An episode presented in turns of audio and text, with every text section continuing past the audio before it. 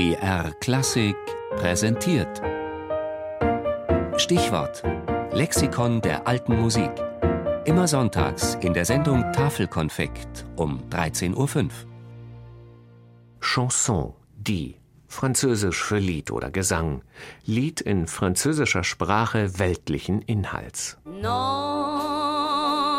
rien de rien.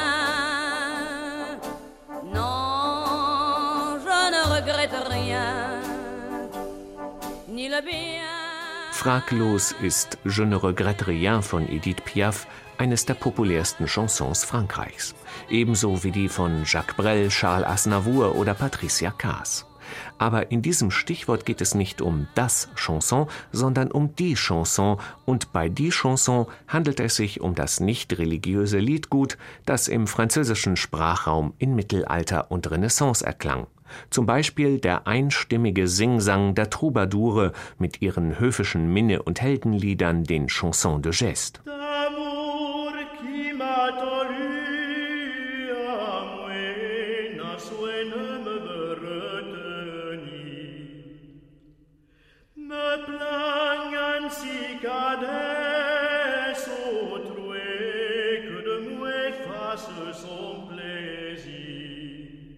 Im Spätmittelalter wurde die Chanson dann mehrstimmig. Sie entwickelte sich zum weltlichen Gegenstück der Motette.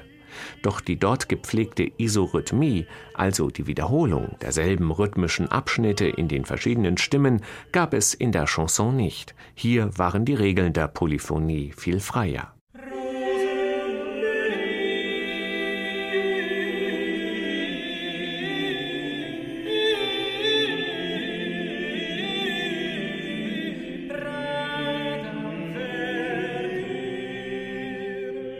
Inhaltlich orientierte sich die Chanson anfangs an der höfischen Lyrik des 14. Jahrhunderts. Da ging es zumeist um die übergroße Leidenschaft eines Verliebten für seine Herzensdame, um Liebesqualen, um unerhörte Liebe, um schmerzhafte Trennungen von der Geliebten.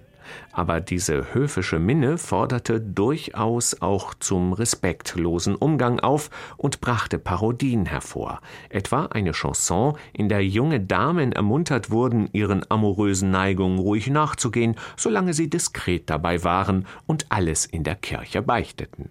Im 15. Jahrhundert wendete die Chanson dann den Blick vom Adel weg hin zur bürgerlichen Gesellschaft mit Händlern und Handwerkern, Klerus und Arbeitern. Die Inhalte wurden volkstümlich.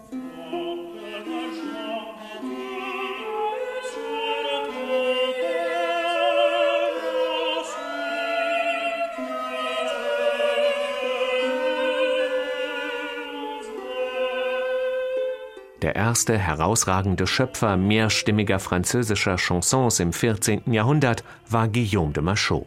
Viele weitere Komponisten der franco-flämischen Schule folgten diesem und lieferten im 15. und 16. Jahrhundert herausragende Beispiele des noch recht jungen Genres ab, darunter Guillaume Dufay, Josquin des Prés, Gilles Binchois, Johannes Okachem, Pierre de la Rue, Claudin de Sermézy und Nicolas Duchemin.